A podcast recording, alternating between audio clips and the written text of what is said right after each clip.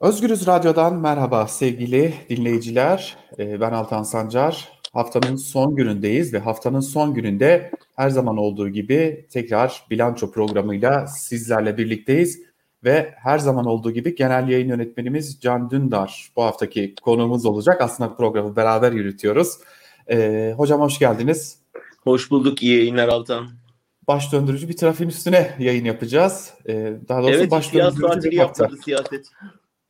evet hocam ne onlar yaptılar ne bize yaptırdılar gibi bir durumla Aynen. karşı karşıyayız. Ee, ama isterseniz sıcak gelişmeyle başlayalım. Sıcak bir gelişme var. Cumhurbaşkanı Erdoğan o müjdeyi verdi.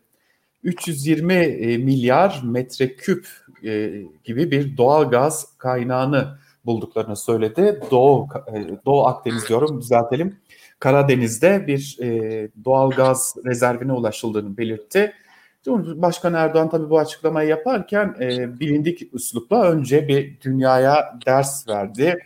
E, dünyaya çeşitli mesajlarda e, bulundu. Ardından esas meseleyi açıkladı.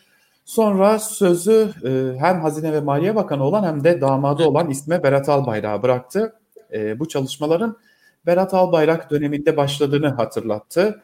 E, sonra da mevcut e, Enerji Bakanı söz aldı ve e, Cumhurbaşkanı Erdoğan'a yönelik övgüleri e, dile getirdikten sonra işte bu gaz neye yarar, neye yaramaz, ne kadar ihtiyacımızı karşılar, ne kadar karşılamaz gibi e, çeşitli açıklamalarda bulundular.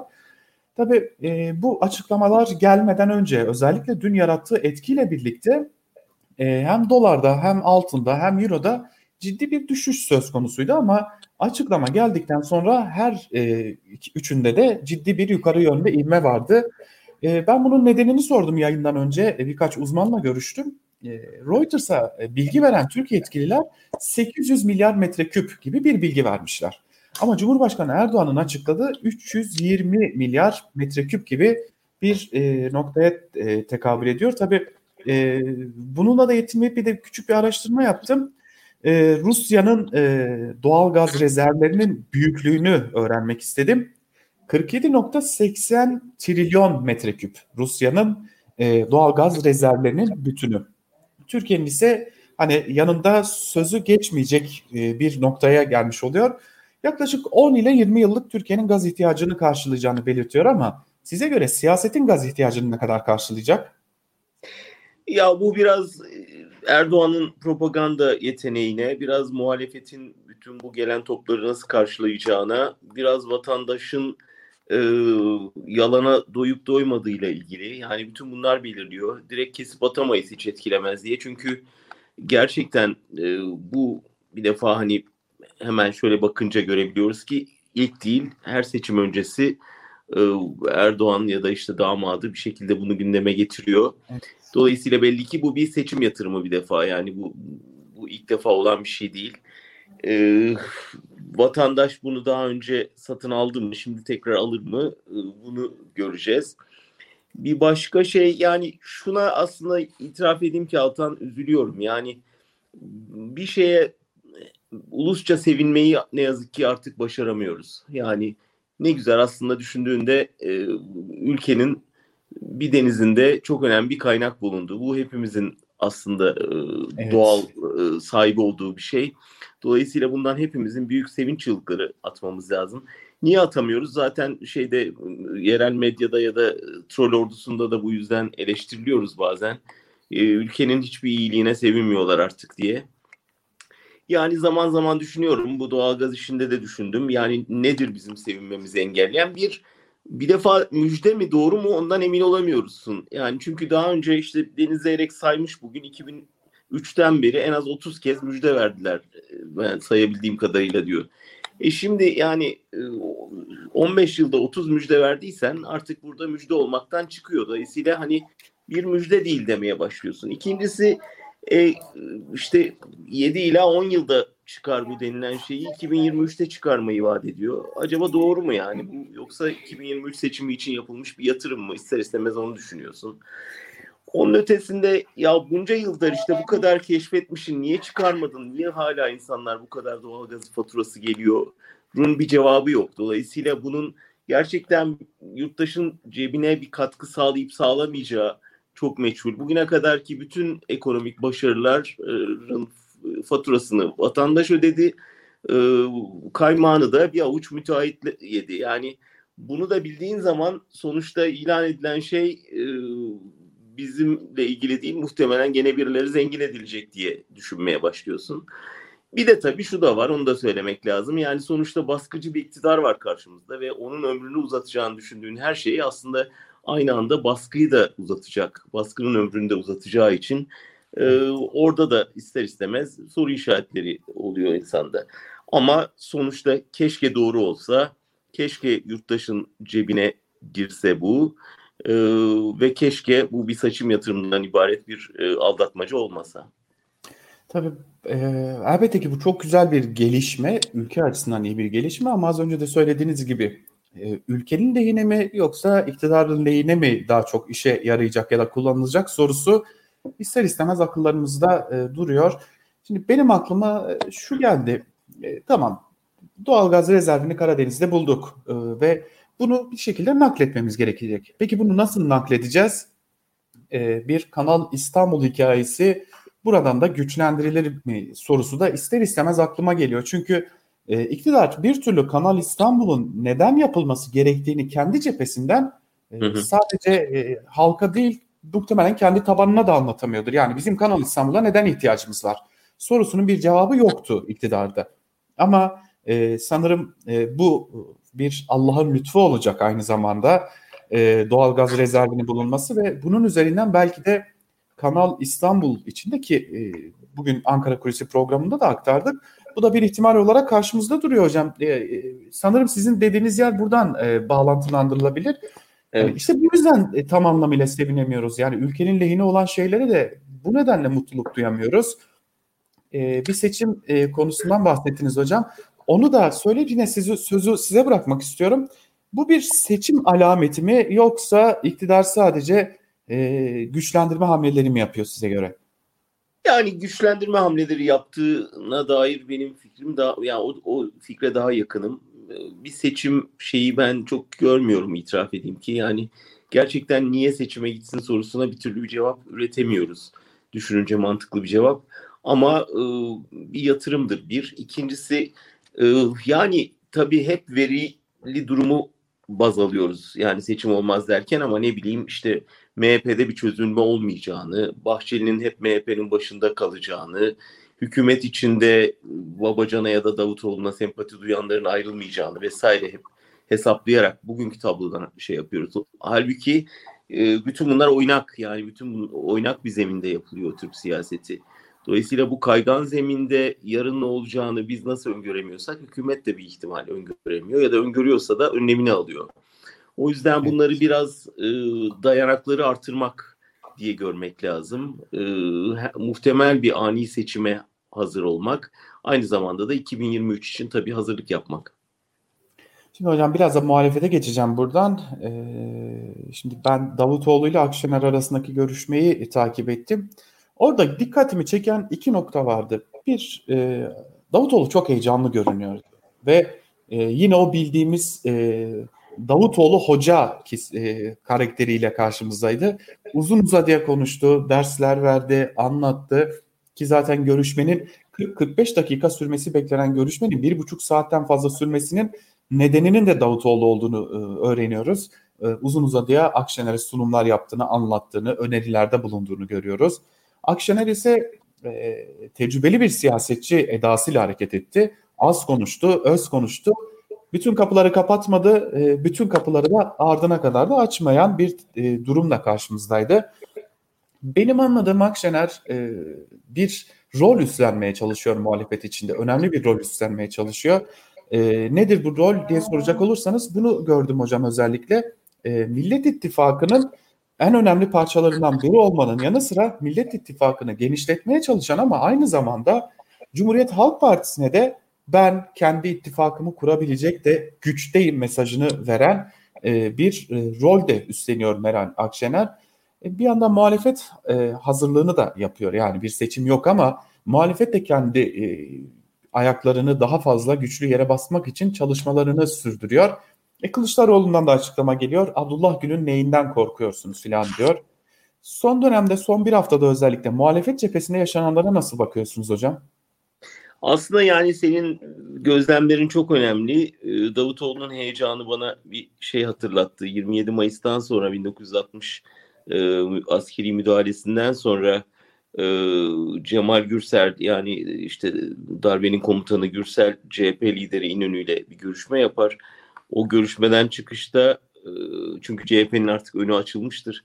E, der ki paşa gerdeğe girecek bir damat kadar heyecanlıydı.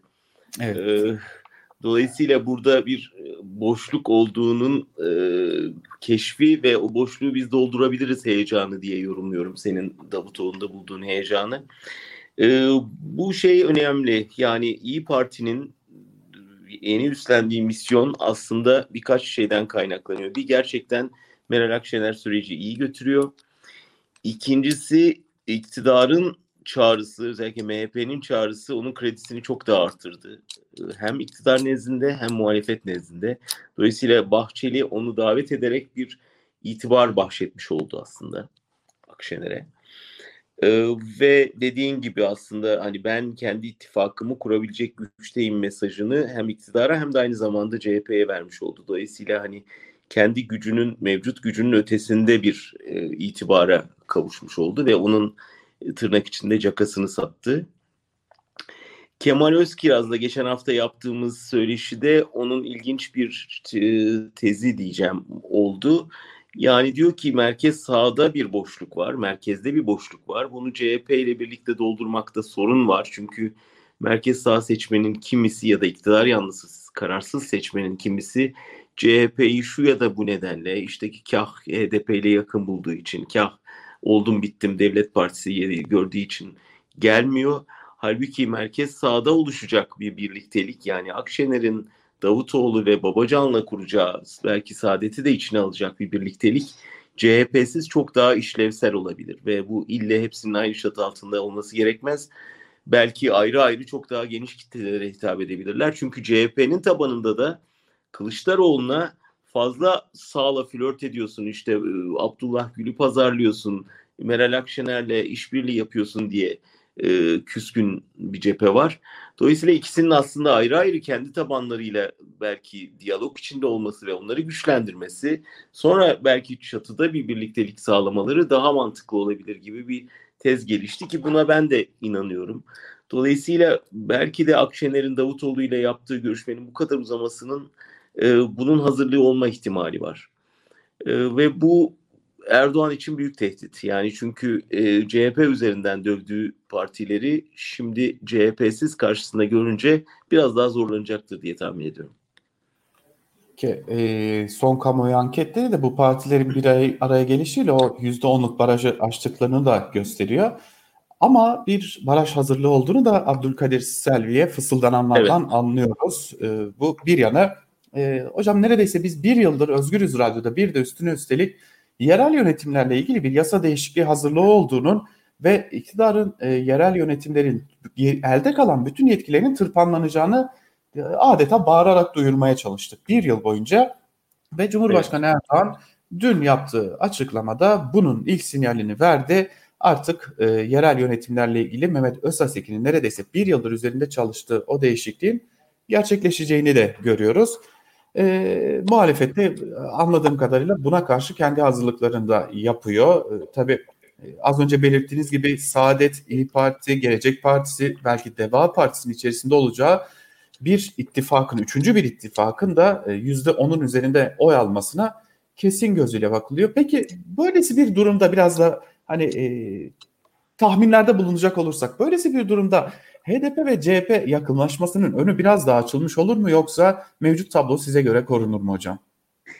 Ya CHP içinde şu anda yönetimdeki kadronun önemli bir bölümü bunun dile getirilmesinden bile çok rahatsız oluyor. Mümkün olduğunca uzak durmaya çalışıyorlar. Şöyle bir analiz yapıyorlar. Yani bizim seçmenimizin HDP'ye bakış açısı belli.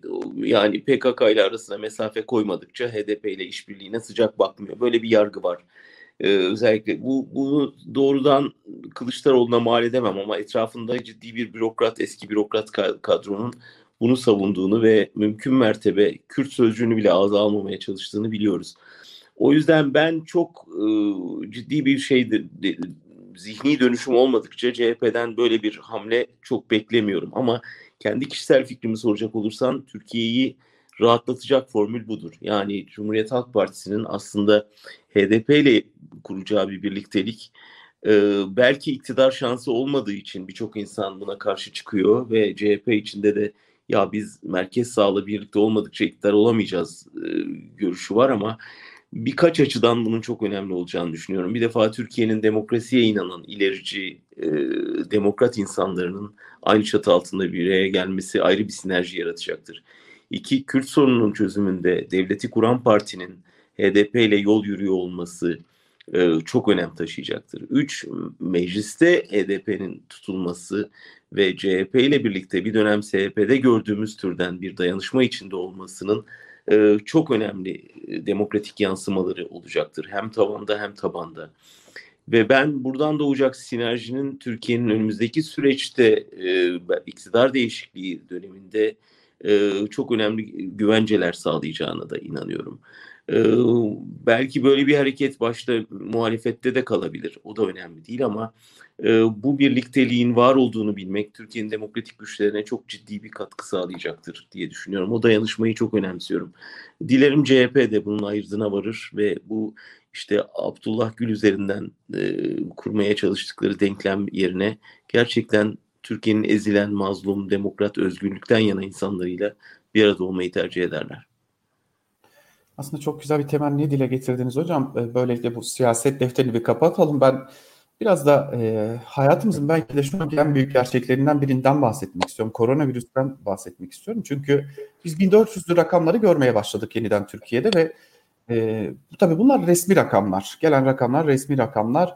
E, neredeyse İzmir'den günde 500 vaka, Mardin'den günde 300 vaka, Diyarbakır'dan 450 vaka, Urfa'dan 400 vaka, Ankara'dan bine yakın vaka haberleri almaya başlıyoruz. Bunlar sadece günlük vakalar.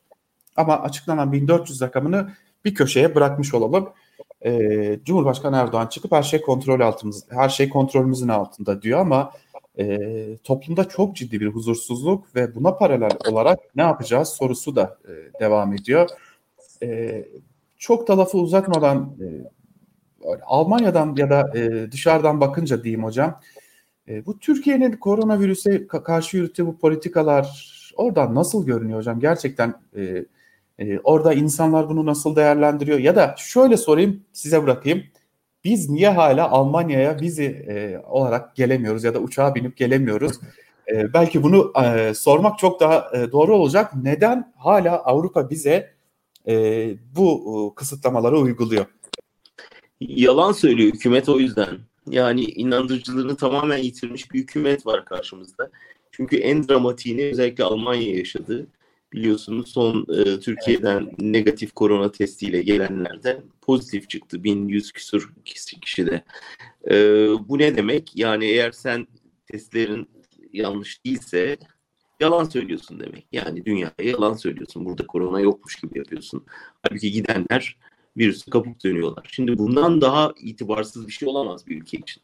E bunu gördükten sonra buranın ne iş adamı sana güvenir, ne turizm ajantası sana güvenir, ne siyasetçisi güvenir. Yani alenen bir devlet e, işte paraya sıkışmış, yalan söylüyor, gelin buralar tertemiz diyor. Yani Şimdi bu bir kere yapabilirsin işte bir kere yaptın ama ikinci de yapamazsın elbette. Dolayısıyla vizeler de kapanır, bütün siyasi e, müzakereler de kapanır ve yalnızlaşırsın. Bu, bu ani bir şey.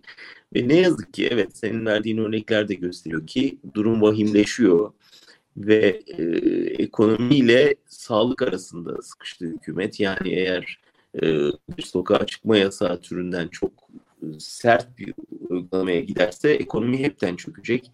Ama işte peki öyle yapmayalım deyip kapıları açtılar. Belki turizmden üç kuruş para gelir diye. Ya da işte fabrikaları kapatmadılar vesaire. E sonuç bu sefer hastalığı azdırdılar. Yani gerçekten ölümlerden ölünmeyen bir duruma geldi Türkiye.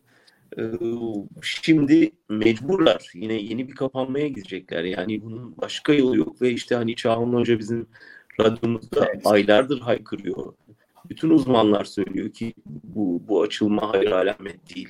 Yani kontrollü olması lazımdı. E, fakat Türkiye ne yazık ki ta o Umre'ye gidenlerin dönüşte kontrol altına alınmamasından başlayan bir e, salı vermişlik içinde giderek katlanarak hastalığın adeta artışına göz yumdu. Ve şimdi de bedeli ödüyor ne yazık ki. Evet hocam belki de en büyük gerçekliği e, gözler önüne koydunuz diyelim ve e, böylelikle tamamlayalım bilanço programını. E, bu haftalıkta ben çok teşekkür ederim. Vakit ayırdınız, fikirlerinizi bizlerle paylaştınız. Ben teşekkür ederim Altan. İyi yayınlar olsun. Çok sağ olun hocam. Evet sevgili dinleyiciler, haftaya bir başka bilanço programında görüşebilmek umuduyla hoşçakalın. Özgürüz Radyo'dan ayrılmayın.